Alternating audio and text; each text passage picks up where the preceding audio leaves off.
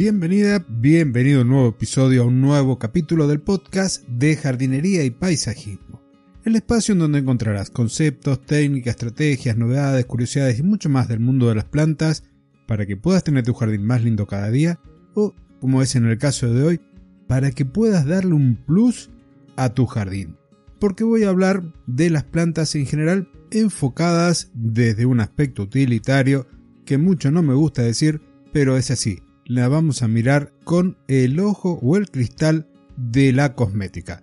Si te interesa, quédate que el tema lo desarrollo en un segundo porque primero quiero recordarte de la web cursosdejardinería.com en donde por un lado podrás adquirir alguno de los cursos, algunos de los materiales que tenemos allí presente con Fernando para hacer sostenible este podcast y además para poder sumarte a ese grupo privado de Telegram que tiene Fernando Plus Gardener, en donde podrás conocer el interior del día a día de una empresa de jardinería.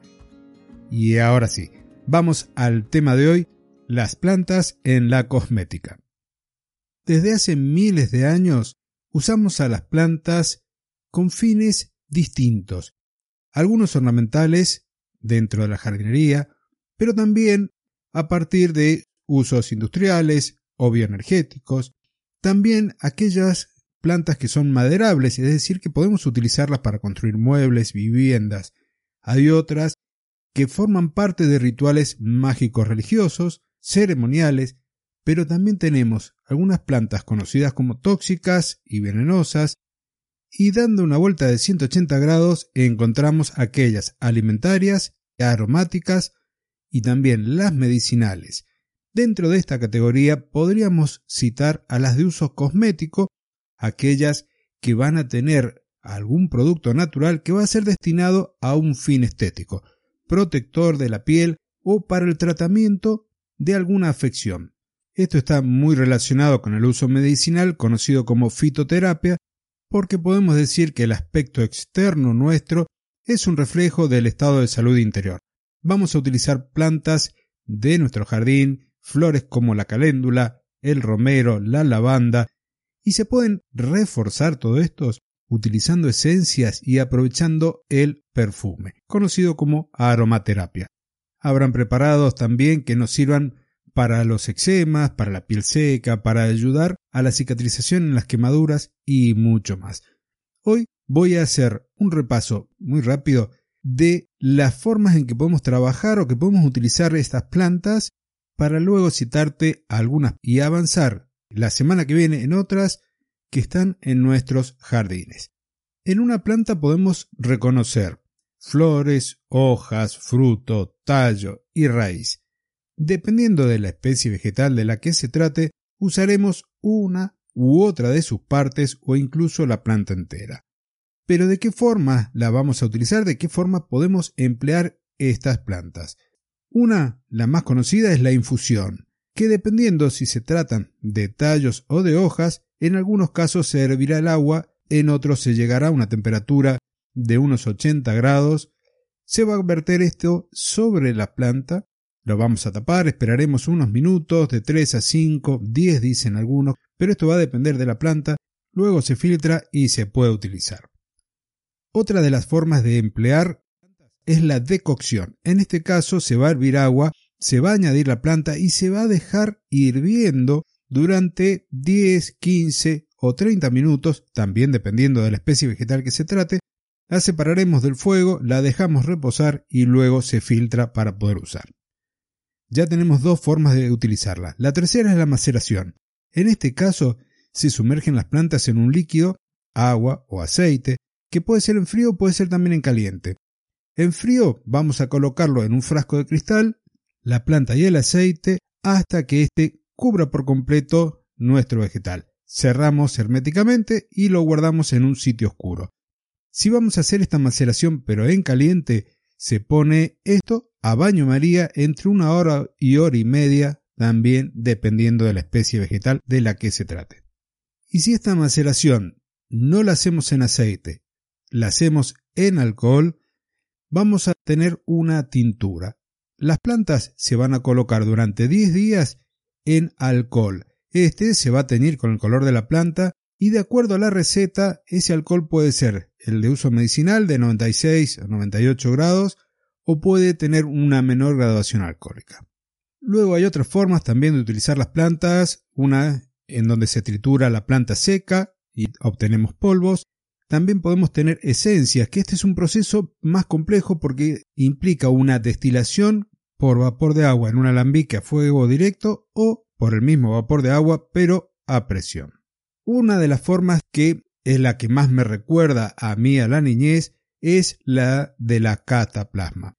Estas están indicadas para dolores, para inflamaciones, para cólicos, más desde el punto de vista medicinal y aquí se tritura la planta, se mezcla con agua, en algunos casos con harina o con algún tipo de semilla como la de lino.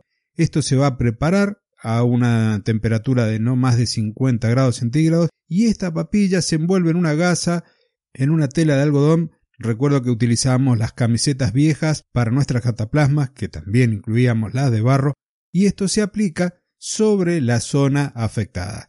Cuando se enfrió, se retira y se puede reemplazar por otra.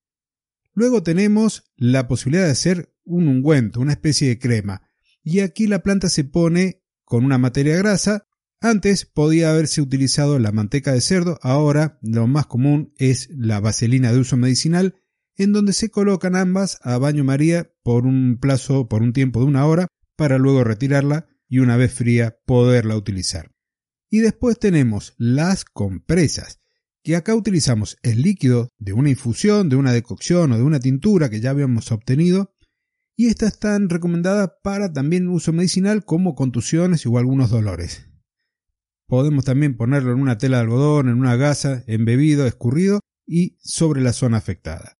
Por último, nos quedan los baños. Aquí se hace una infusión bien concentrada en donde colocaremos las manos, los pies o hacer algún baño de asiento de acuerdo al uso que le vamos a dar y a las plantas que hayamos empleado para hacer esta infusión. Y ahora pasamos al tema que seguramente estás esperando, ¿qué plantas podemos utilizar?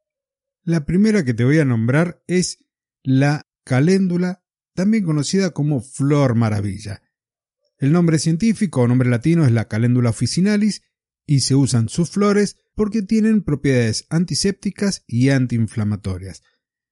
Normalmente se las indica para problemas de eczemas, para algunas quemaduras e irritaciones de la piel, porque además tienen una actividad antibacteriana y fungicida. Otra planta bien conocida es la lavanda, Lavandula officinalis, que tiene propiedades calmantes, antiinflamatorias y antisépticas pero se utiliza su aceite esencial o la infusión fría para calmar algunas erupciones en la piel, algunos rojeces, eczemas, incluso ayuda con las quemaduras solares. Y ahora una planta que a veces confundimos con las malas hierbas, y es el diente de león, el Taraxacum officinalis, con el que se pueden elaborar preparados para limpiar el acné, eczemas, la psoriasis y algunos otros problemas de la piel. Y antes de que continúe con la siguiente, te recuerdo que cada una de las plantas, cada uno de los preparados, es importantísimo que los investigues, que te asegures de que no te va a producir ningún tipo de efecto secundario, y esto es con un profesional, con un dermatólogo o dermatóloga, porque el podcast es informativo y también de entretenimiento, pero no estoy dando recetas para que lo hagas. Entonces, con esto claro, Continúo y voy por dos plantitas más. La manzanilla, que utilizada la infusión fría, sirve para aliviar algunas cuestiones en la piel, como por ejemplo quemaduras solares, algunas urticarias o incluso erupciones. Nos permite también suavizar y blanquear la piel. Y la última por hoy es la rosa mosqueta. Esta es una de las plantas más utilizadas para rejuvenecer la piel, para tratar las estrías y la piel seca. Esto se debe a que es una planta que es rica en vitaminas, en antioxidantes y en ácidos grasos esenciales. Me dijeron alguna vez que también se la llama el fruto de la eterna juventud porque es uno de los regeneradores naturales de piel más potentes que existen en el mundo de las plantas medicinales junto con el aloe vera. Y ahora sí, hemos llegado hasta el final del episodio de hoy. La semana que viene voy a continuar con algunas plantas más, hay muchísimas que podemos utilizar por sus propiedades cosméticas.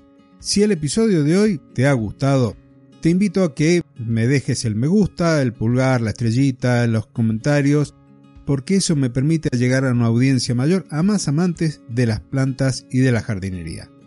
Nos encontramos la semana que viene en una nueva edición, en un nuevo capítulo del podcast de jardinería y paisajismo. Hasta entonces y muchísimas gracias.